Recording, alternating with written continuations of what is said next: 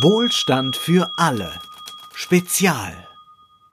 Hallo und herzlich willkommen. Heute mit einem besonderen Spezial von Wohlstand für alle, denn die Wahlen in den USA stehen an und deswegen wollen wir auch nach Amerika blicken und deshalb sprechen wir heute mit dem US-Korrespondenten für verschiedene Medien mit dem USA-Experten Jörg Wimmerler-Sehner. Hallo, herzlich willkommen. Vielen Dank, dass du Zeit hast.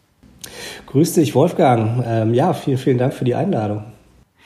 Wie ist die Lage in den USA wirtschaftlich gerade? Wir hören ja ganz viele Horrormeldungen zu Corona, äh, unglaublich viele Infizierte, unglaublich viele Tote, aber auch äh, ungeheure Arbeitslosenzahlen. Kannst du das ein bisschen schildern, wie sich das in den letzten Wochen, Monaten entwickelt hat? Ja, also ähm, wie die wirtschaftliche Lage so ist, das kommt so ein bisschen drauf an, äh, wen man fragt. Also Donald Trump ist ja der Meinung, der Aktienmarkt ist zurück und das äh, hält er dann für ein Synonym dessen, äh, dass es auch der Wirtschaft wieder gut geht. Ähm, das ist aber absolut nicht der Fall. Also hier herrscht eine absolute, absolute soziale Krise. Also 30 Millionen Leute sind arbeitslos. Ähm, die Zahl derer, denen der Strom abgestellt wurde, hat sich in manchen Bundesstaaten verdoppelt bis vervierfacht. Ähm, teilweise die Leute können sich ihre Diabetes-Medikamente nicht mehr leisten, ähm, fahren über die Grenze, um sich irgendwie überlebenswichtige Medikamente zu holen oder kaufen die am Schwarzmarkt mit all den Nebenwirkungen. Ich selber wohne ja hier in Brooklyn. Ähm, hier gibt's alle paar Tage eine Essensverteilung. Ähm, die Leute sind von Foodstamps abhängig. Ähm, es ist also eine sehr, sehr desaströse Lage von der ich leider das Gefühl habe, dass die ähm, leider sowohl im Mediendiskurs als auch im politischen Diskurs ähm, kaum thematisiert wird. Also Woran liegt das? Eigentlich würde man doch erwarten, dass das etwas ist, wo man zumindest auch noch spektakuläre Bilder bekommen würde, oder will man diese Bilder gar nicht produzieren? Puh, Wolfgang, jetzt, ich will ja keine Kollegenschelte betreiben, aber sagen wir mal so, es ist ja doch häufig so generell im Journalismus, dass diejenigen, die Journalismus betreiben, nicht diejenigen sind, die davon auch betroffen sind.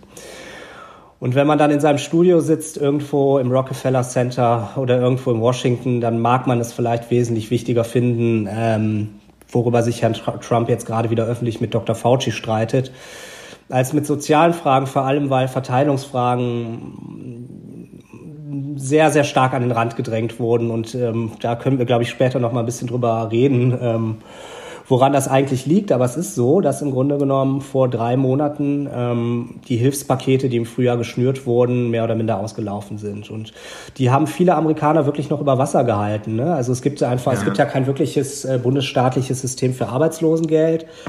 Ähm, man kriegt es in vielen Bundesstaaten, sind das nur 100 Dollar oder in anderen sind es 300, 400 Dollar oder so pro Woche, ähm, was wirklich, wirklich nicht viel Geld ist für die Lebenshaltungskosten hier.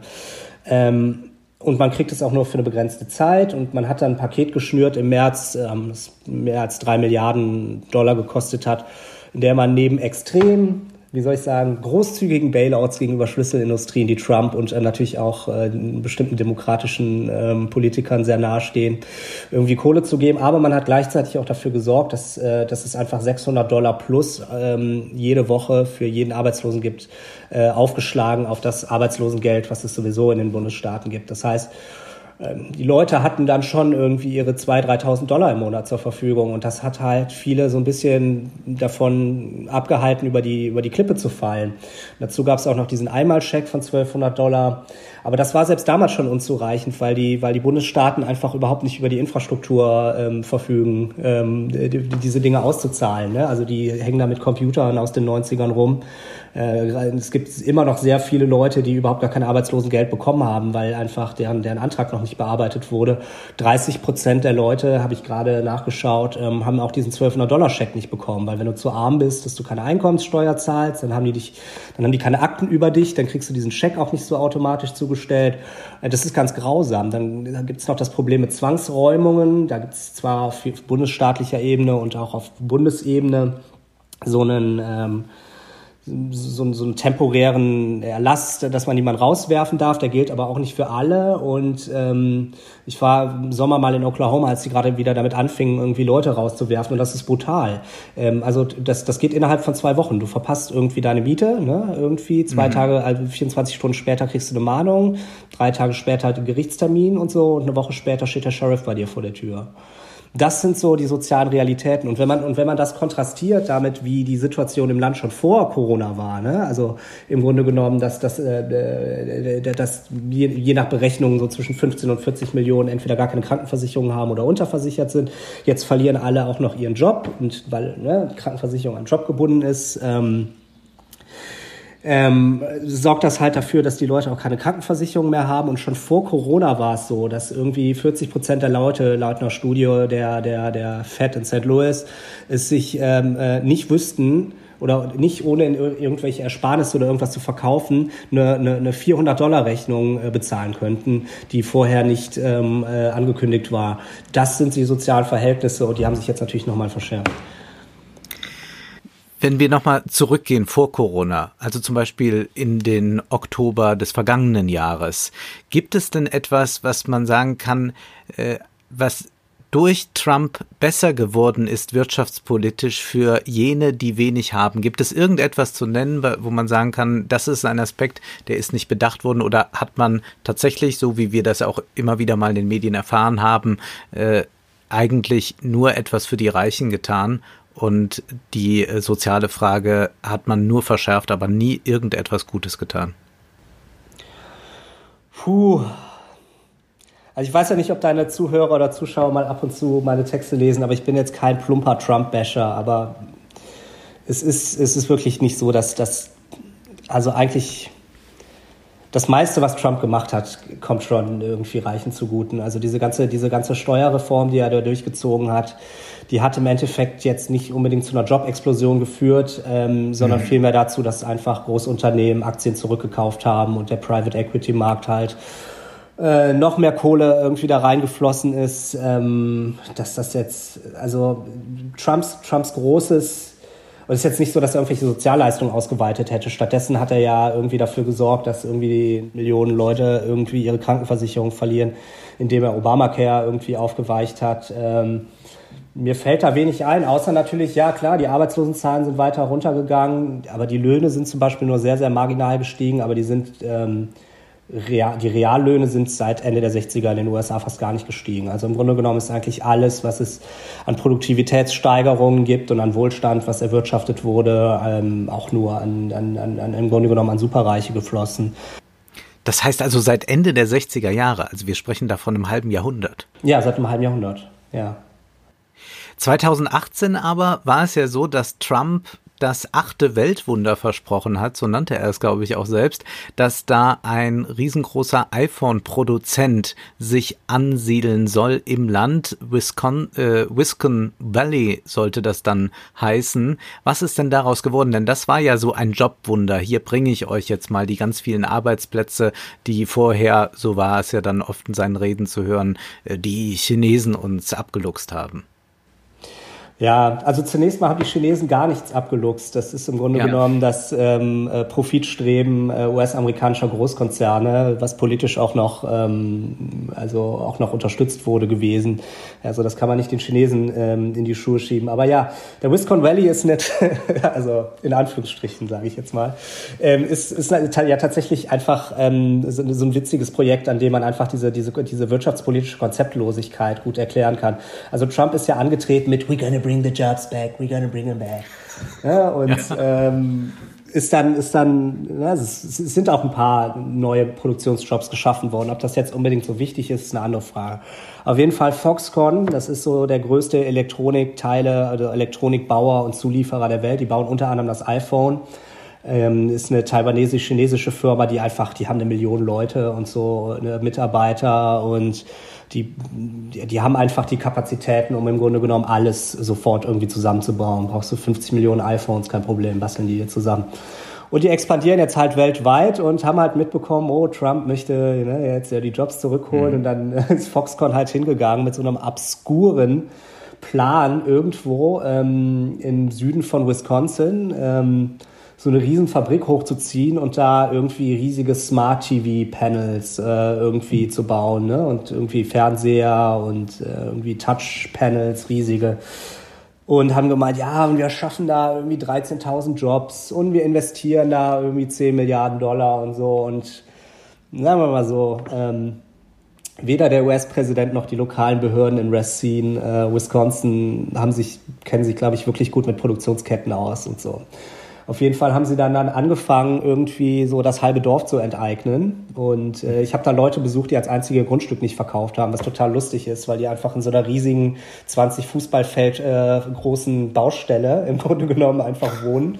Und drumherum sind halt so halbfertige Anlagen, in denen aber überhaupt nichts äh, gebaut wird, was irgendwie mit, mit, mit, äh, mit, mit großen äh, LCD-Panels zu tun hat, sondern die machen da jetzt Masken und so und irgendwie Beatmungsgeräte für Covid aber im Grunde genommen ist das einfach, ähm, ist das einfach eine riesige Steuergeld irgendwie Verschwendung gewesen. Und der Bundesstaat hat sich mittlerweile auch schon zurückgezogen. Und Trump, ja, sprach damals irgendwie, they say, they say, it's the eighth, the eighth wonder of the world. Und kam dann mit so einer goldenen Schaufel und hat dann einen Spatenstich gemacht natürlich in so einem pompösen Ding, Zeremonie und jetzt, als er irgendwie im Januar nochmal da war, hat er das Projekt überhaupt nicht mehr erwähnt. Aber ich meine, was das zeigt, ist, dass dieser ganz, diese ganze Idee, okay, wir bringen jetzt die Wirtschaft zurück, das funktioniert aus mehreren Gründen nicht. Und einer der Gründe ist einfach, dass es ja nicht nur um Endmontage geht, sondern einfach um gesamte Produktionsketten. Und ich habe auch mal mit ein paar Industrie-Analysts ähm, irgendwie darüber geredet, die auch gemeint haben, ja gut, wenn du so eine riesen Fabrik hochziehst, dann brauchst du aber auch Zulieferer. Du brauchst irgendjemanden, der dir dieses Qualitätsglas herstellen kann, das man da irgendwie verarbeiten kann. Und es bringt halt einfach nichts, irgendwie nur so die Endmontage irgendwo hin zu verlagern. Ein anderes gutes Beispiel dafür ist irgendwie Apple, die, die noch kurz vor Jobs Tod, ne, vor Steve Jobs Tod noch versprochen haben, okay, wir bauen jetzt hier einen Mac, ne? also kein MacBook, sondern ja. so einen stationären Mac bauen wir jetzt in Austin, Texas. Das ist ja sowieso ne Tech-Standort. Und ähm, und dann und der soll, sollte dann auch irgendwie 4000 Dollar kosten oder so. Der wird auch immer noch produziert, ja. Und dann fingen sie an zu produzieren und stellten die fest, ach, da fehlt irgendeine Schraube. Und dann sind sie halt rumgefahren in Texas. Könnt ihr uns, könnt ihr uns mal innerhalb von drei Tagen mal bitte schnell 100.000 Schrauben machen? Und es gab überhaupt niemanden, der das machen konnte. Wenn das in Shenzhen passiert oder so, dann, dann gehen die irgendwie hin und er macht ihr eine Million Schrauben innerhalb von 24 Stunden. Und ähm, es wäre natürlich viel klüger gewesen, wirtschaftspolitisch so ein bisschen. Und da hat Trump ja teilweise, er wollte, ne, also die Infrastruktur hier ist einfach eine Vollkatastrophe. Ne? Also du, du musst ja irgendwie mit so Mad Max gefederten Buggies irgendwie über die Straßen teilweise fahren, weil die, äh, die Brücken sind kaputt, ähm, alles. Äh, und das ist im Grunde genommen ja was, womit man äh, während Roosevelt, während des New Deals in den 30er mhm. Jahren und sogar auch schon davor ne, und auch danach einfach riesige Produktionskapazitäten geschaffen hat von staatlicher Seite und vielen Leuten gut bezahlte Jobs gegeben hat. Es ist natürlich tatsächlich so, dass es eine enorme Verlagerung gab. In Deutschland hat man ja dafür gesorgt, dass die Industrie noch irgendwie da blieb. Aber in den USA hat sich einfach so ein krasser Shift aufgetan durch diese komplette Auslagerung nach China, dass so Städte wie Detroit oder so in den 60ern, das war das Zentrum der USA, das war die reichste Stadt. Man sieht es auch immer noch, dass die Gebäude alle aus Stein gebaut sind und nicht aus Holz. Und hier in den 70ern New York, du kennst ja den Film Taxi Driver, ne? Also, ja. Und jetzt ist es genau andersrum, dass im Grunde genommen die Industrie komplett abgewickelt wurde und jetzt in diesen Küstenmetropolen, wo diese Internetkonzerne sitzen, ne? wo alles was mit Geld rumverschieben irgendwie zu tun hat, die boomen halt total. Und Leute, die mal 80, 90.000 Dollar damit verdient haben im Jahr, dass die irgendwie äh, Kohle abbauen oder so oder irgendwas zusammenbauen, das geht halt vollkommen verloren. Und das ist, das ist das, was ich auch irgendwie, was Republikaner auch immer sagen. Was interessant ist, weil die, weil die ja selber nicht irgendwie an eine Wirtschaftspolitik glauben, die an Vollbeschäftigung ausgerichtet ist.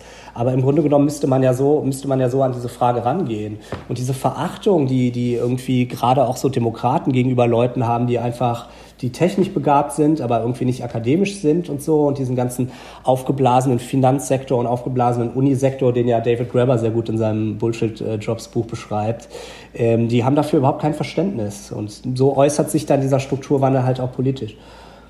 Wie ist es zu erklären, dass Trump sich gar nicht davon beeinflussen ließ, da er ja mit diesem Fund hätte wuchern können.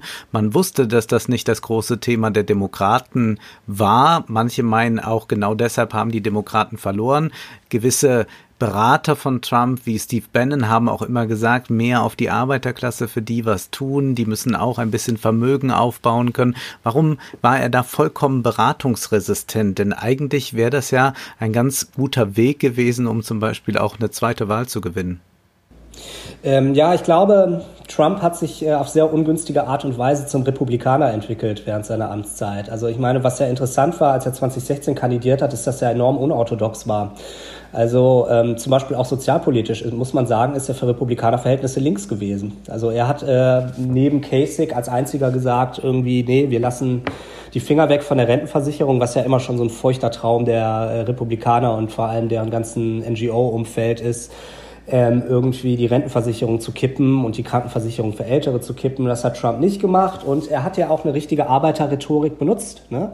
Hier, mhm. wir sind Arbeiter, wir irgendwie, ne, wir sind für American Workers und so, läuft da mit so einem Bauhelm rum. Und ich meine, wenn man dann das vergleicht mit so jemandem wie Hillary Clinton oder so, ne?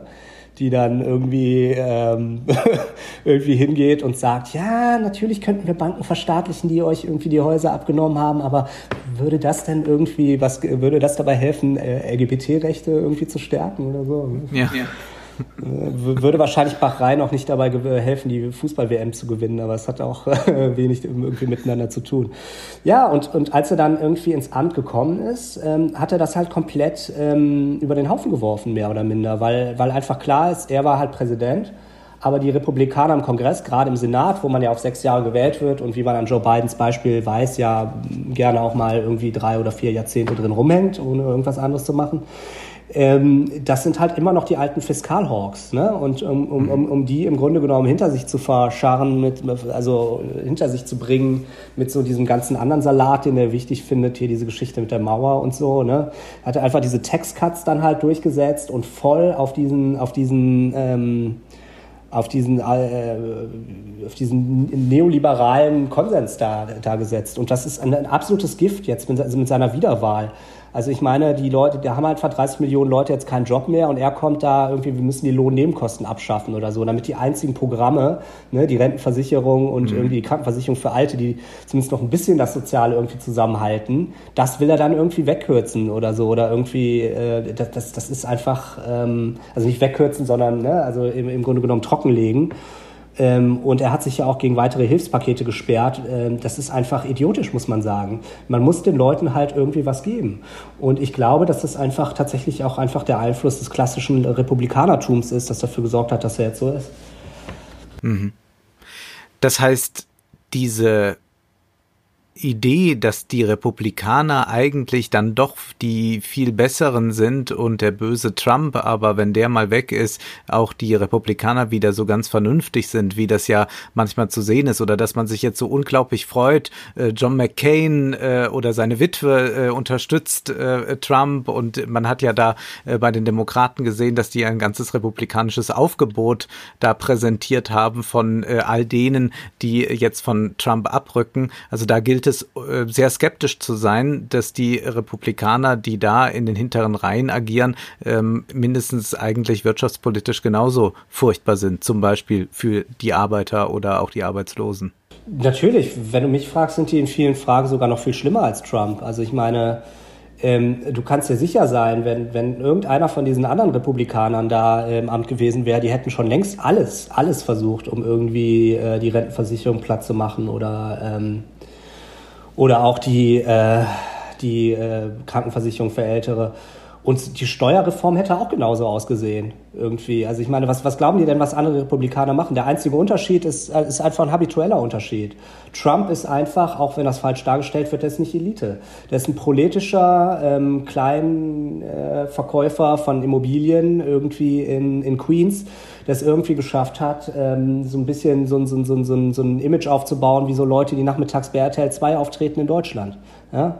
Und der kommt nicht im Grunde genommen aus diesem ganzen Harvard-Zyklus wie die Demokraten raus und so. Und habituell ist er tatsächlich, selbst wenn er Milliardär ist, näher dran an den Arbeitern in den USA.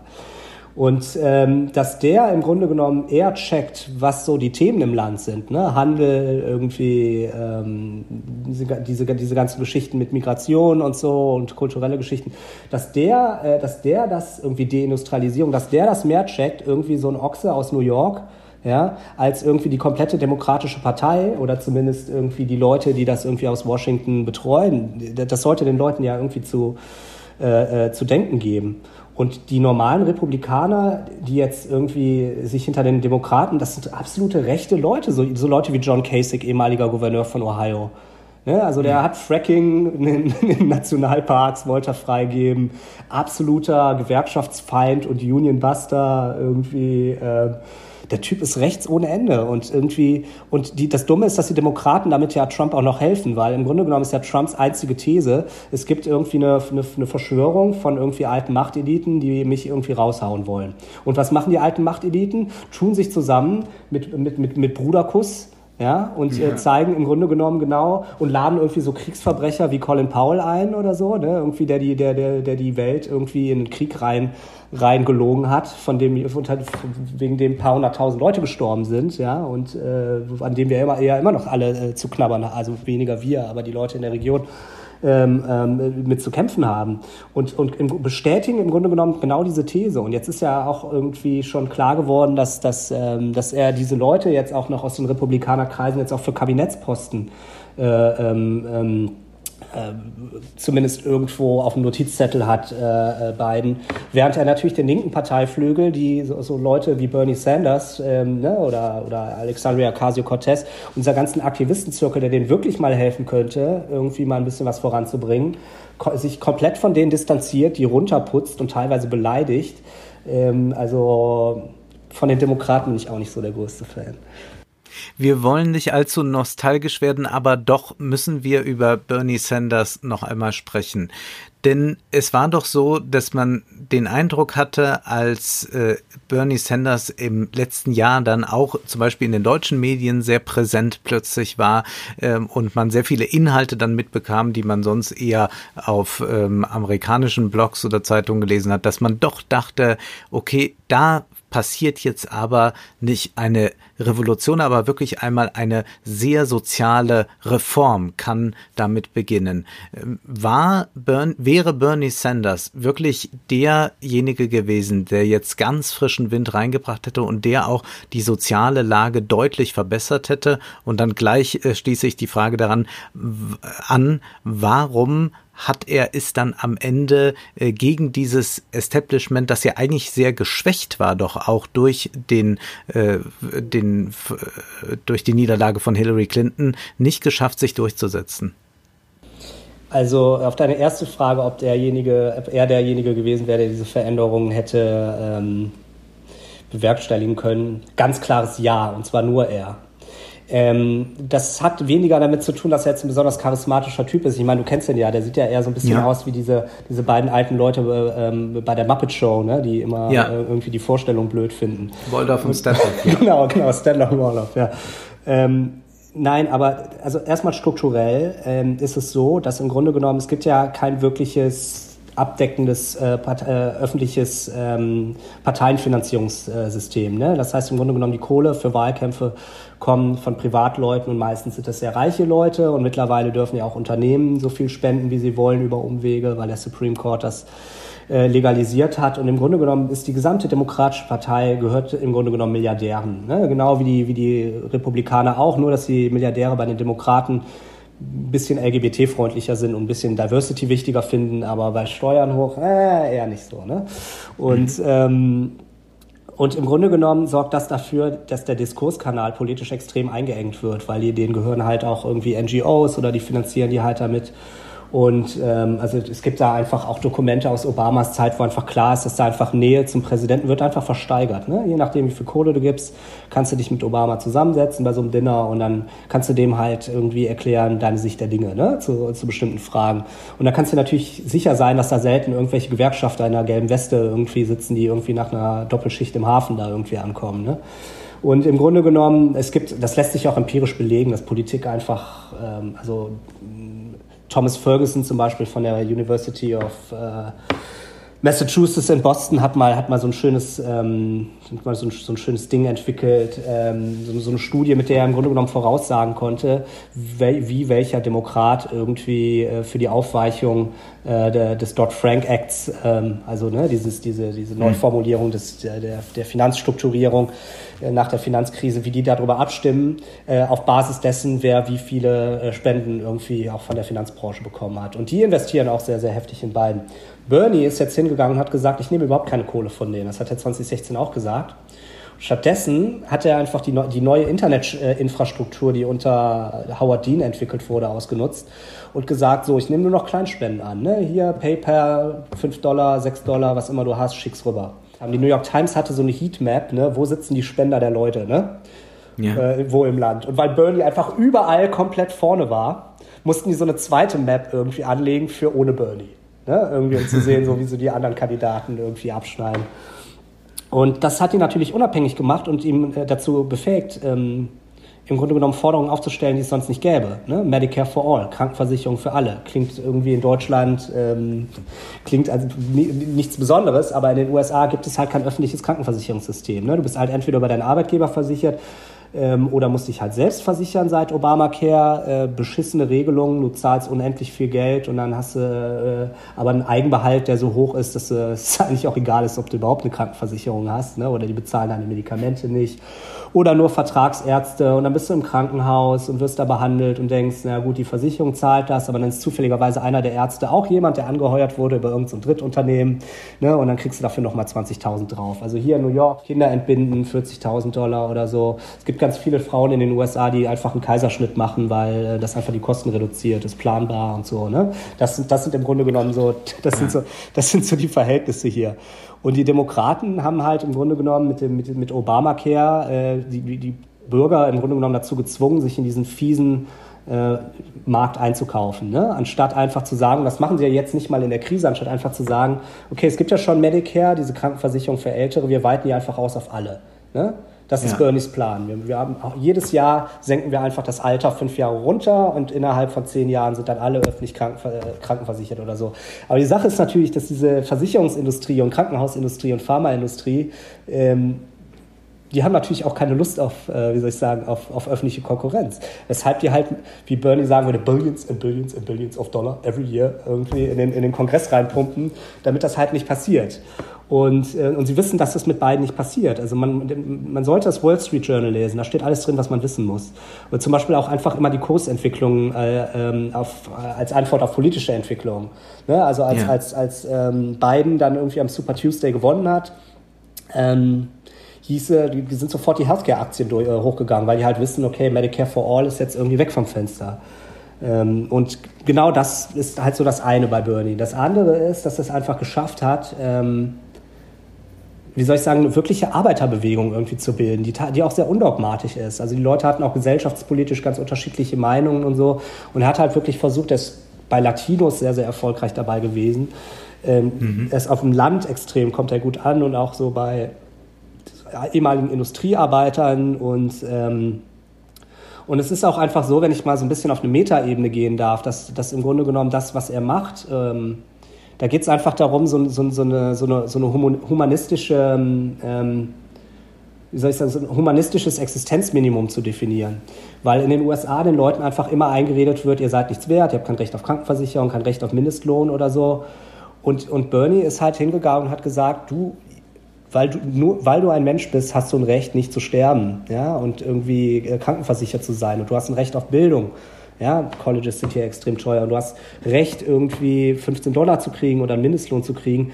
Und das formuliert einfach einen humanistischen Grundkonsens, dass wenn der sich durchsetzen würde in den Köpfen der Leute, könnte man auch mit denen nicht mehr so viel Scheiße machen. Weil es gibt hier keinerlei Absicherung. Ne? Also in den meisten Bundesstaaten kannst du sofort gefeuert werden, musst nicht mal einen Grund angeben. Ähm, es gibt ganz, ganz fiese Anti, Anti-Gewerkschaftsgesetzgebung, die Gewerkschaftsarbeit mehr oder minder unmöglich machen. So. Jeder hier ist ein Unfall oder einmal gefeuert werden, im Grunde genommen davon weg, ins komplette Elend zu fallen. Und Bernie hat das, und irgendwann, das ist dann mir so bei der Mitte der Kampagne aufgefallen, hat sich das Ganze so in so eine kollektive Selbsthilfegruppe für das abgehängte Amerika entwickelt. Dann kam dann mhm. irgendwie so ein Typ, so ein, so, ein, so, ein, so ein Veteran und sagte irgendwie, er könne seine Rechnung nicht bezahlen und dass er irgendwie ähm, dass er Selbstmord begehen wollen würde und so. Und, ähm, und dann denkst du dir auf einmal, wo, was, ist, was, was ist hier los? Ne? Irgendwie, dass einer sagt, ich, ich, keine Ahnung, ich will lieber sterben, so, das Leben bringt mir nichts mehr. Und ich mhm. habe das auch so mitbekommen, dass das auch so auch Leute, die, ich habe ja selber Leute kennengelernt, die sind irgendwie erblindet oder so, weil die sich ihr Diabetesmedikamente, ihr Insulin nicht leisten konnten. Und auch so bei Bernie irgendwie, als der ausgestiegen ist, die Leute meinten so, ich, ich glaube, das war meine letzte Chance zu überleben. So. Ja. Ne? So, so, so hart ist das hier. Und wenn ich das vergleiche mit diesen ganzen anderen, die am nächsten Tag bei Saturday Night Live rumhängen und irgendwie lustige Tänze machen von den Kandidaten da, und die Leute, die an Bernie geglaubt haben und an diese Bewegung geglaubt haben, das ist, das ist nicht geboren aus irgendwie, aus einer Art von Radikalismus, sondern hier geht es ums Überleben in diesem Land. Ja?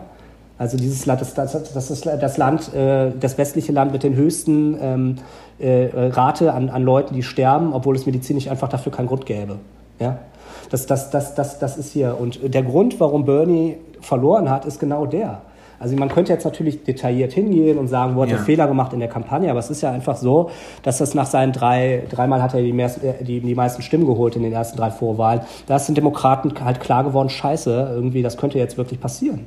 Und dann ist Obama hingegangen und hat erstmal diesen, diesen, diesen 25 Sprachen sprechenden Bürgermeister da angerufen und gesagt, hier, hier, äh, steig mal aus. Ne? Und, und alle anderen mhm. haben es auch gesagt, weil die halt natürlich wussten, die müssen sich ihr politisches Leben lang noch im demokratischen Establishment äh, bewegen. Die sind nämlich abhängig von diesen Geldgebern. Die können nicht einfach wie Bernie, der sowieso in Vermont immer wieder gewählt wird, ne? irgendwie halt machen, was die wollen. Der ist finanziell unabhängig und er ist politisch unabhängig. Diese Leute aber nicht.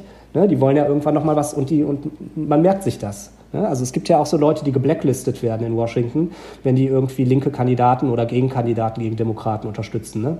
Dann sagt man denen dann halt zum Beispiel Bernies alte Pressesprecherin, dann sagt man denen halt irgendwie so, ja hier, du findest in Washington keinen Job mehr. Ja? So, so, so läuft Politik ab. Und dann war es natürlich so, dass man den Leuten halt auch jahrelang eingeredet hat, wir brauchen irgendwie jemanden, wir brauchen irgendwie jemanden, der Trump schlagen kann, wir brauchen jemanden, der Trump schlagen kann. Ich habe selber im Vorwahlkampf Leute getroffen, auch vom Super Tuesday, die gesagt haben, eigentlich hat Bernie recht, aber ich habe halt Angst, ne? irgendwie, dass der dass Biden gewinnt. Und das lässt sich auch empirisch darlegen, auch anhand der Themen. Ne? Also es gibt eine überwältigende Mehrheit ähm, für Medicare for All bei den Demokraten. Die Kaiser Foundation ähm, macht da regelmäßig Umfragen zu. Ähm, und es gibt ähm, bei Independence gibt es auch so eine solide Mehrheit. Und ja. diese, ganzen, diese ganzen Mindestlohnerhöhungen, gut, kann sein, dass Biden das macht, ähm, aber ähm, die, die, die, die ähm, thematisch hat Bernie ganz alleine, und ich meine, in allen Medien wird Medicare for All immer nur getrashed, ne? gerade so in den demokratischen Hausmedien, MSNBC und so. Und trotzdem hat sich das durchgesetzt. Und das ist wirklich beeindruckend, weil die Leute das auch sehen. Ja? Und, und, und das hat er mit zwei Kampagnen mehr oder minder irgendwie im Alleingang mit seiner Bewegung irgendwie äh, verankert. Und das ist natürlich auch für die Wahl wäre das besser gewesen, weil es gibt einfach so ein Enthusiasm Gap. Das lässt sich auch in Umfragen darstellen, dass keiner findet beiden gut. Ja? Der mhm. war einfach der Last Man Standing. Bei den Demokraten findet den keiner gut, bei den Republikanern sowieso nicht, Independents auch. Und es ist vollkommen klar, dass der ein bisschen, wie soll ich sagen, irgendwie ne, äh, auf dem letzten Loch pfeift. Ne? So. Ja. Ähm, und ähm, und, und keiner mag den. Und ich meine, wenn Bernie jetzt Kandidat wäre, dann könntest du dir sicher sein, dass hier einfach die Leute 24-7 anrufen, an jede Tür klopfen würden und sagen würden, Bernie, Bernie, Bernie. Und einen großen Unterschied wird es jetzt auch nicht machen, irgendwie die 2-3 Prozent Rep äh, Republikaner oder so, die, die, die dann vielleicht nicht Bernie wählen oder so, die wählen ja. Biden im Grunde genommen auch nicht. Es kommt immer darauf an, seit 88 hat immer der gewonnen, der irgendwie enthusiastischere Anhänger hat. Und Bernie hätte wirklich was Neues anzubieten, Biden hat das nicht. Sprechen wir noch über eine Kandidatin, die auch doch immerhin einen Achtungserfolg hatte. Wie schätzt du das ein mit Elizabeth Warren? Welche Rolle spielte die denn eigentlich bei diesem ganzen Spiel Bernie zu verhindern? Denn das ist ja ein Vorwurf, dass sie äh, doch eine gewisse Stärke ja erlangt hat, äh, die sie aber vor allem oder die die Partei vor allem dazu nutzte, um Bernie auszubremsen. Denn es war ja doch wiederum klar, dass sie es nicht werden wird. Aber sie blieb doch sehr lange im Rennen und hat so ein bisschen äh, linkes äh, Potenzial ja auch mitgebracht, dass sie überlegte, wie man äh, sehr Vermögende ein bisschen äh, besteuern könnte, aber nicht allzu sehr und so weiter. Ja, ich glaube, äh, Elizabeth Warren hat mit diesem Wahlkampf so ein bisschen verschissen, irgendwie bei der, bei der Linken generell. Also muss man erstmal sagen, es gibt viele Dinge, die gut sind an Elizabeth Warren. Also sie ist ja, sie ist ja zum Beispiel Hauptgegnerin gewesen äh, von, von Joe Biden 2005 bei dieser bei dieser Bankruptcy Bill, bei dieser Insolvenzreform, ähm, die auch übrigens interessant ist und mal wieder zeigt so was, was, was Biden, was er für ein Typ ist. Der hat sich halt jahrzehntelang von MBNA finanzieren lassen, Unternehmen aus seinem Heimatstaat Delaware, und die geben diese Store Credit Cards raus, ne? Also so eine Macy's Card oder so American Airlines Card oder so für Leute, die keine normalen Kreditkarten kriegen. Und das sind natürlich horrende Zinsen. Die Leute werden, an, äh, werden irgendwie abgezogen äh, von diesen Firmen und Biden hat dann irgendwie super lange versucht und es dann endlich auch erfolgreich geschafft, so eine Reform durchzuboxen, dass es Leuten schwer Privatinsolvenz anzumelden, ne? wovon MBNA dann natürlich profitiert hat. Und Elizabeth Warren, die damals in Harvard halt ähm, ähm, Bankruptcy Law gelehrt hat, äh, ist halt dagegen angegangen. Das hat sie im Wahlkampf nicht ein einziges Mal erwähnt. Und ich meine, der Grund ist jetzt meine Interpretation, ist klar. Ja, sie wusste halt, ja. sie wird nicht gewinnen und sie will halt noch irgendwie einen Platz kriegen, irgendwie im Kabinett irgendwie von beiden. Ne? Darauf, darauf hofft sie natürlich. Darauf hoffen diese Leute natürlich irgendwie alle. Oder dass sie irgendwie vielleicht nochmal kandidieren können oder so. So eine Geschichte. Und, und Warren, bei Warren ist einfach vollkommen klar, dass ihre Art so des Linksseins, das ist so ein bisschen wie so Fridays for Future oder so. Deren Anhänger, das sind alles einfach nur reiche Bibliothekarinnen, so, ne? die irgendwie ähm, Natürlich, ein paar Vorschläge sind, ja, es ist aber so. Wenn du dir die Demografie von deren Wähler anschaust, das ist halt so richtig Grünmilieu. Ne? Und ja, so ein paar gute Vorschläge hat sie ja. Sie wollte zum Beispiel Unternehmensreformen machen, dass es sowas wie einen Betriebsrat gibt oder auch wie in Deutschland so eine, dass so die Hälfte irgendwie von, von Arbeitnehmern und Gewerkschaften irgendwie in Aufsichtsräten besetzt werden, solche Sachen. Aber im Grunde genommen hat sie dann halt festgestellt, okay, irgendwie, ich komme nicht an bei irgendwie Arbeitern, gerade nicht bei allen, bei Leuten, die nicht weiß sind oder so. Ne? Und dann ist sie halt voll auf diese Feminismus-Schiene eingestiegen, ne? Und so, ja, und es wird mal Zeit für eine Frau und so. Und ich meine, diese Demografie, die ich eben beschrieben habe, die glauben ja, ja. immer, dass sie sehr benachteiligt sind in der Welt, ne? Irgendwie. Äh, obwohl sich das, wenn man das mal aus einem materialistischen Winkel betrachten würde, relativ schwer haltbar ist. Und ähm, fing dann an noch irgendwie, und Bernie hätte ihr irgendwann mal gesagt, steckte sie dann CNN, die dafür wahrscheinlich sofort 600 Reporter abgestellt haben, um ein halbes Jahr zu recherchieren, ob das stimmt. Irgendwie, er hätte ihr mal gesagt, dass eine Frau nicht die Präsidentschaftswahl gewinnen könne oder so. Und dann ging das los, irgendwie auf allen Kanälen, MSNBC, irgendwie, äh, hat da irgendwie so ein, so ein so eine, so eine, so eine Körperhaltungsanalystin äh, rangeholt, die an Bernies Körperhaltung zu erkennen glaubte, dass er da lügt und sie die Wahrheit sagt. Oh Dann kam man noch MeToo rein oder so von so einer, von so einer Think Tank-Chefin, von so einem demokratischen Think Tank, die so, ich dachte, es heißt, wir glauben jetzt Frauen oder so. Ja, echt bei so, einem, bei so einer bagatellen Frage. Und da, und ja. das bringt uns ja auch zu diesem Thema, dieser identitätspolitische Aufladung. Und dann ist Warren natürlich am Super Tuesday drin geblieben, wobei natürlich klar gewesen wäre, wenn sie, wenn sie ausgestiegen wäre vorher, dass die Leute dann wahrscheinlich eher zu Bernie gegangen wären. Ne, irgendwie, mhm. wenn sie die Wahl gehabt hätten zwischen Biden und Bernie. Und ja, da hat sie mir eben halt das Genick gebrochen. 2016 auch schon, indem sie dann halt irgendwie ähm, äh, Clinton äh, unterstützt hat anstatt Bernie. Und das zeigt aber auch einfach, dass sie, so ein Clinton hat dann ja auch verloren, dass sie einfach auch, die hat einfach kein politisches Gespür. Aber ich meine, ähm, diese, dieses irgendwie, ah, ich, also, wenn, wenn du, wenn, du, wenn du dir Umfragen anschaust oder so, den Leuten ist scheißegal, ob das ein Mann oder eine Frau ist oder welcher, welcher Ethnie die irgendwie angehören oder so. Das ist einfach nur so, das ist einfach ein Fetisch im Grunde genommen von so einer neuen, etwas bunteren oberen Mittelschicht irgendwie in den USA. Die Leute, die, ähm, die unten sind, die interessieren sich für Themen und deshalb sind die halt auch eher bei Bernie. Ne?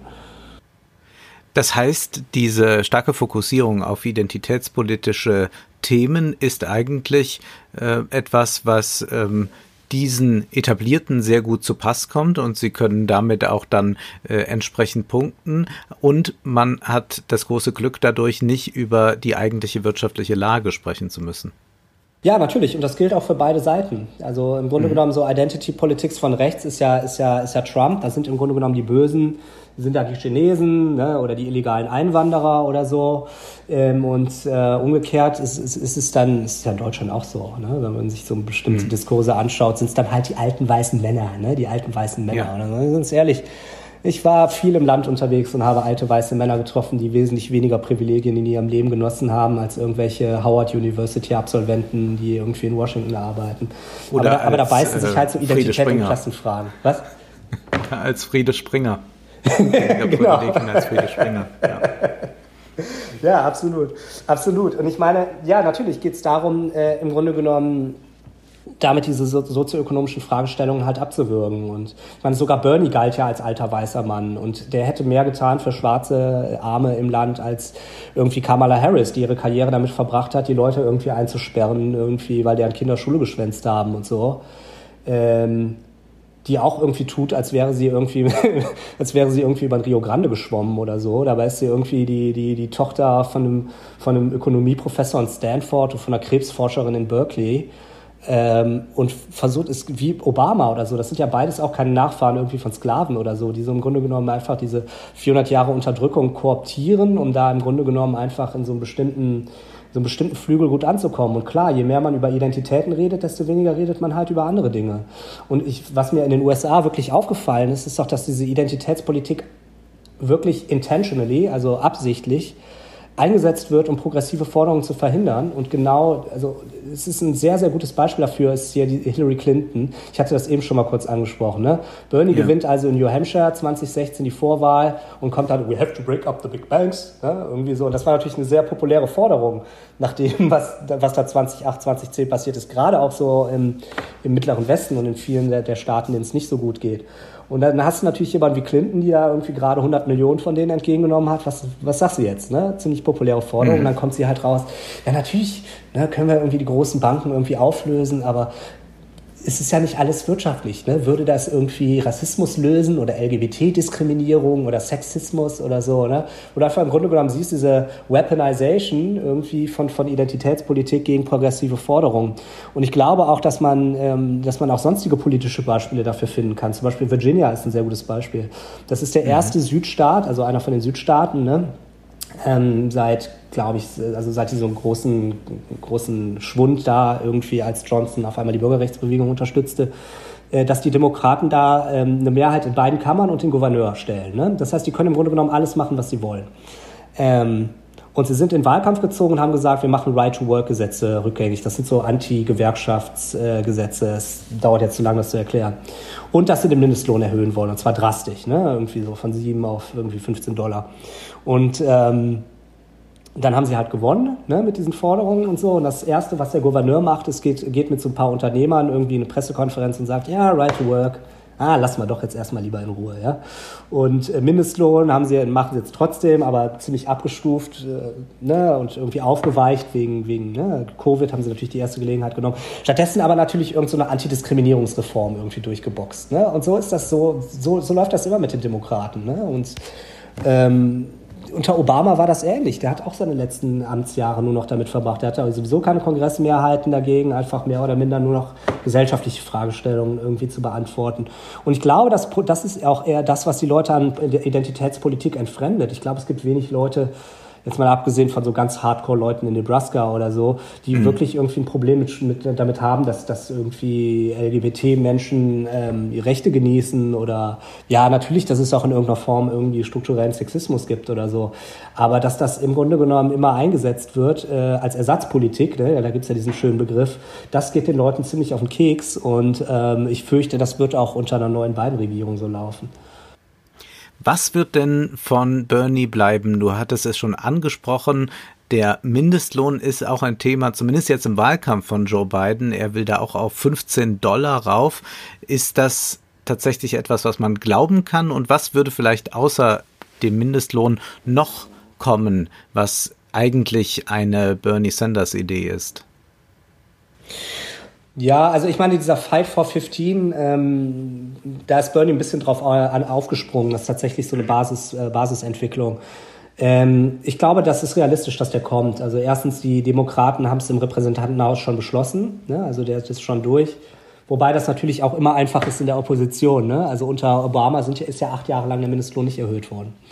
Ja. Aber ich glaube, das, das kriegt er durchgeboxt. Es ist ja auch einfach so, dass seit die Forderung erhoben wurde, ist die, hat die Inflation das sowieso zunichte gemacht. Ne? Und die ähm, mit 15 Dollar kommst du auch nicht mehr besonders weit. Aber okay, immerhin. Und dann kann er sich dann halt damit feuern, dass, äh, feiern, dass das irgendwie, dass er damit was Progressivem durchgekommen ist. Ansonsten, also ich meine, was schon mal ein großer Fortschritt wäre, was zumindest in seinem Programm steht, ist, dass er, dass er eine Public Option schaffen will, also dass man sich in diese öffentliche Krankenversicherung Medicare zumindest reinkaufen kann. Gut, wie teuer das wird und so für die Leute, weiß man nicht. Und es nutzt natürlich im Endeffekt auch nichts, weil wenn du jemanden hast, der 1000 Dollar im Monat verdient oder so und die Krankenversicherung kostet 200 Dollar, dann sagt er halt, okay, um, ähm, I'll take my chances, so, ne? Und äh, so kann man kein Solidarsystem aufbauen. Aber es wäre mhm. zumindest schon mal ein Fortschritt, dass die Leute irgendwie eine Möglichkeit hätten, rauszukommen aus diesem furchtbaren privaten Krankenversicherungssystem. Aber ob der das macht, ganz ehrlich, ja. ne? Also irgendwie die, äh, ich habe das vielleicht einmal in irgendeiner seiner Reden gehört. So bei seiner Nominierungsrede hat er das nicht gesagt. Ich meine, könnte man sich vorstellen, dass Bernie mal eine Rede hält, in der er nicht von Medicare for All spricht? Übrigens hat mhm. davon auch äh, Elizabeth Warren nie gesprochen. Die ist ja offiziell eigentlich auch dafür, aber und daran kann man schon abmessen, äh, wie, wie wichtig das den Leuten ist. Und äh, es gibt auch immer auch wieder Wall Street Journal. Ähm, so, es hat einfach keiner Lust bei den Demokraten, sich mit der Gesundheitsindustrie zu streiten. Ne? Die kriegen Geld von denen, die sind sehr mächtig. Die können dann andere Kandidaten unterstützen, wenn man sich mit denen anlegt. Wenn du das machen willst, dann musst du das nicht politisch machen, sondern bewegungsgestützt, was mich wieder zurück zu Bernie bringt.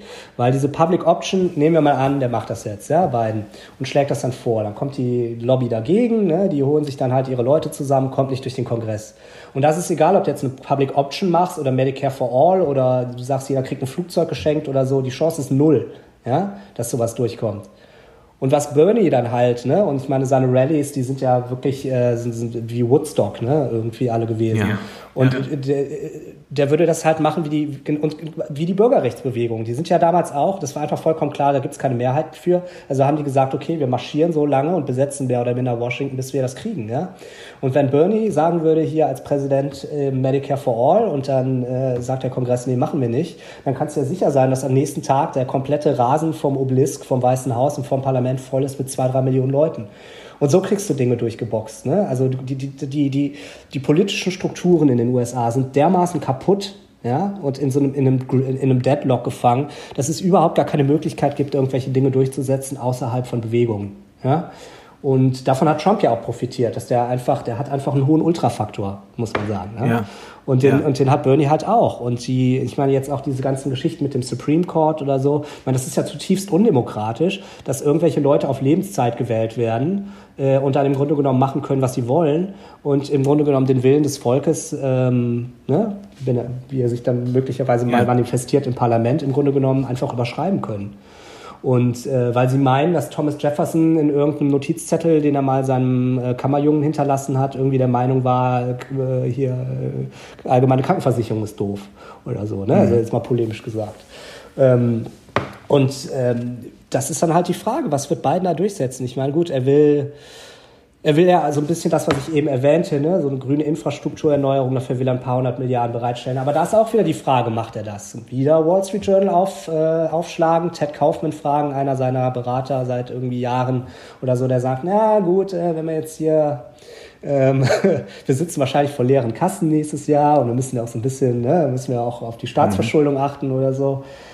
Und mal abgesehen davon, ich meine, die, die Republikaner werden eh alles blockieren. Ich glaube nicht, dass dafür rumkommt. Deshalb ist es ja jetzt auch krass, dass sie sich immer noch nicht geeinigt haben, noch irgendwie ein Hilfspaket durchzubringen, um zumindest irgendwie das erhöhte Arbeitslosengeld irgendwie zu verlängern oder irgendwie die Schecks, ähm, noch mal eine Runde Schecks irgendwie rauszuschicken, weil jetzt können die Wähler die ja noch abstrafen dafür. Ne? Jetzt wäre im Grunde genommen der politische Druck da, was zu machen. Nach der Wahl ist das allen egal. Dann sind die Senatoren wieder für sechs Jahre gewählt, die anderen sind wieder für zwei Jahre gewählt ne, Biden dann für vier Jahre gewählt, wenn er dann irgendwie, ne, keine Ahnung, noch, noch so Gott Weg, will. Genau, so Gott wenn er dann noch den ja. Weg zur Toilette findet, das weiß man ja nicht. Und ähm, im Grunde genommen, ich sehe da, ich, ich meine, auf der anderen Seite kann man natürlich sagen, dass, dass Biden dann derjenige ist, der, äh, der irgendwie die Leute vom Trump-Albtraum äh, Albtraum befreit hat. Aber ich glaube nicht, dass diese Vorschusslorbeeren lange halten, weil, den, weil keiner hält was von dem. Und strukturell ist er einfach konservativ. Also ich meine, der ist, der verkörpert im Grunde genommen diesen Rechtsschwenk der Demokraten seit der 70er. Ne? Der hat ja versucht, ja. Reagan rechts zu überholen, was so irgendwie Sozialprogramme platt machen und irgendwie Ausgaben sperren und so. Der ist mit allen möglichen verrückten Kram um die Ecke gekommen. Der, der ist keiner, der ist kein Revoluzer, sondern einfach ein Fugenfüller. Und dass der jetzt dann irgendwie großartige Dinge macht, um, ähm, wie soll ich sagen, das Land wieder auf den richtigen Kurs zu bringen, das glaube ich nicht. Und die Sache ist aber, wenn, wenn das nicht passiert, ne, diese, diese Widersprüche hier, ne, diese ökonomischen, sozialen, gesellschaftlichen Widersprüche, die müssen, es muss hier einfach mehr soziale Gerechtigkeit geben. Und wenn das nicht passiert, dann kommt 2024 jemand um die Ecke, der vielleicht wirklich ein Faschist ist, im Gegensatz zu Trump. Ja? Und äh, mhm. ich meine, der, der, New Deal, der ist ja in den 30ern unter anderem auch deshalb durchgesetzt worden, weil Roosevelt davor gewarnt hat, schaut euch an, was in Europa passiert. Ja? ja. Was aus solchen Wirtschaftskrisen kommen kann. Ne? Wir müssen jetzt hier ein bisschen soziale Gerechtigkeit schaffen. Oder hier, ähm, wir fallen auch in den Faschismus. Ja? Und das ist ja im Grunde genommen so die Frage, die man sich hier stellen müsste. Und ähm, ja, ich würde ja gerne irgendwie mit was, äh, mit was Netterem aufhören, Wolfgang, oder was Schönerem, aber ich sehe da aktuell keine Lösung. Ähm, das sieht nicht so gut aus. Zumindest hat sich ja eines geändert. Man äh, findet nicht mehr bei manchen die Position, äh, wenn man jetzt einfach Trump nochmal wählt, dann werden sich die Demokraten schon erneuern. Das war ja mal so eine Idee, äh, die auch Slavoj Žižek bei der ersten Wahl geäußert hatte. Und wir können jetzt heute sagen, nee, bei den äh, Demokraten hat sich außer diesem kurzen Bernie-Hype dann nicht viel struktur, äh, strukturell geändert. Das heißt, jetzt ist äh, trotz aller Kritik dann doch nur Hoffen angesagt, dass es nicht noch ein zweites zweites Mal Trump wird, oder? Oder würde sich gar nicht so viel ändern? Also ich glaube, Amerikaner im Land. Doch, doch, ich glaube, es wäre schon eine Katastrophe mit Trump, weil dann würde er wirklich probieren, auch noch irgendwie Social Security Platz zu machen und irgendwie Medicare, ne? also die Rentenversicherung mhm. und ja. irgendwie die, die, die Arbeitslosenversicherung, äh, die, die, die Krankenversicherung. Ähm, und wahrscheinlich noch mehr Steuer. Aber ich meine, strukturell ich meine, strukturell ist es für die Leute eh egal. Ich glaube auch, diese ganze Covid-Krise wird überschätzt in ihren gesellschaftlichen Auswirkungen, weil das Leben ist sowieso für die meisten Leute hier Leid. Weißt du? Also stell dir das mhm. so vor, als ob jemand irgendwie fünf Säcke Zement auf dem Rücken trägt. Und wenn du jetzt noch einen sechsten draufwirfst, auf dem Covid steht, macht das auch keinen großen Unterschied mehr. Ähm, klar, es ist natürlich so ein bisschen alles, was so Klimawandelfragen angeht oder so, oder auch die Situation mit Migranten oder auch Außenpolitik, nehmen wir mal, keine Ahnung, die Situation von Kohlen im, im, im Nordirak oder so, ist es natürlich eine Katastrophe, aber mit beiden wird wenig besser. Ne? Also da, es muss halt echt irgendwie so ein bisschen was her, was ein bisschen revolutionärer, was so ein bisschen mutiger ist und so. Und das gab es ja mit Trump, aber es kam halt von der Rechten. Und das muss halt irgendwie von der Linken kommen. Und dann muss man halt schauen, welche Lektionen man jetzt irgendwie daraus gelernt hat, was jetzt, dass, dass Bernie jetzt halt zweimal gescheitert ist. Ne? Und, ähm, und ich habe so ein bisschen das Gefühl, ich ähm, komme ja selber auch so, so ein bisschen aus der linken Ecke, ähm, wenn ich mich so, wenn ich mich so umhöre, äh, dass da einfach eine gewisse Ratlosigkeit auch herrscht, wie man jetzt irgendwie weitermachen soll, ne? ja. ne? irgendwie, ähm, wie man, wie man das alles binden kann, weil Politik hier ist sehr volatil, ne? Die Leute finden sich schnell zusammen für was, aber die gehen auch schnell wieder auseinander. Ähm, und jetzt gibt es ja auch alle möglichen ehemaligen Bernie-Mitstreiter, die einzelne Parteien gründen oder Bewegungen oder Podcasts machen oder so. Dann und so ein bisschen fehlt so ein bisschen der Magnet, der das irgendwie alles zusammenhält. Ähm, da muss man halt mal schauen, also ich meine, um gegen, gegen, die, gegen die Neocons irgendwie anzukommen, die sich bei beiden wieder einnisten werden, ähm, muss man muss man schlagkräftig sein. Ne? Also da, da, da ja. hilft es nicht, sich mit dem Megafon irgendwie vor die Tür zu stellen, zu schreien, ich will aber Medicare for All. So, da muss man ein bisschen strategischer vorgehen und ähm, man muss auch schauen, also ganz ehrlich, wenn ich, wenn ich jetzt irgendeine dieser Figuren wäre aus der linken Szene, die interessant sind, würde ich jetzt schon sagen, ich kandidiere 2024 für die Präsidentschaft. Weil die, ähm, weil, weil so Leute, Kamala Harris, das ist jetzt schon gesetzt, ne? Irgendwie so, wenn yeah. Biden keine zweite Amtszeit macht, und die hat ja keinerlei gesellschaftlichen Rückhalt. Die ist einfach nur ne, vom Establishment. Also die, die hat auch keine politischen Überzeugungen. Ne? Also die, man sagt ja auch Medicare for All, um so ein bisschen bei den Linken ranzukommen. Dann ist sie einmal in die Hamptons gegangen zu den Milliardären und die haben der so ein bisschen erklärt, was Sache ist. Dann war sie auf einmal doch nicht mehr dafür. Ne? Und mhm. so und die, ist, die hat ja auch bei Schwarzen und bei Wählern allgemein so scheiße in den Umfragen abgeschnitten, dass sie schon vor der ersten Voraus, äh, Vorwahl ausgestiegen ist. Ne? Also die ist so richtig, die soll so die, die deren, deren Anhänger sind die Washington Post Opinion Rider so, ne? Und irgendwie äh, so ein paar Milliardäre. Aber die wird auf jeden Fall da irgendwie reingelobt werden. Und du, und das hat ja gezeigt, irgendwie, dass Bernie selbst mit seinen zwei Kampagnen es nicht geschafft hat, zum Beispiel bei Schwarzen im Süden irgendwie mal da zu sein. Ne? Also irgendwie da mhm. so ein bisschen Grundgut zu machen. Da ist ja wirklich erledigt worden, sowohl von Clinton als auch von Biden. Und im Grunde genommen müsste man jetzt eine Bewegung aufbauen, die jetzt mit Hinblick auf 22, auf die Midterms, dass mehr Linke ins Parlament kommen, ne? gucken, okay, wo sind die, wo sind die Verwundbaren? So wie hier in New York den Elliot Engel, den sie rausgehauen haben, ne? irgendwie dieser, ja. dieser schwarze Schuldirektor. Ähm, dass man jetzt guckt, okay, wo sind die Leute verwundbar, wo können wir was aufbauen, ne? und, und auf jeden Fall jetzt schon irgendwie guckt, wer ist das Gesicht so, damit die Leute in vier Jahren genau wissen, ja, den, den kenne ich so, den oder die, ja. Äh, ja. und, und da schon jemand aufbaut, dass vollkommen klar ist, dass man und dass man auch eine, die mediale Infrastruktur, Gegeninfrastruktur weiter ausbaut. Ne? Dass man irgendwie guckt, wie kommt man bei MSNBC rein, aber wie können wir einen eigenen Fernsehsender starten oder so? Oder wie können wir irgendwie unseren eigenen Medienzyklus starten? Wie können wir dafür sorgen, dass wir überall ein Büro haben, selbst irgendwo in scheiß Kansas oder so, dass zumindest einer äh, auf so einer Farm schon mal irgendwie mit uns gesprochen hat oder mit uns mal irgendwie Barbecue essen war oder so.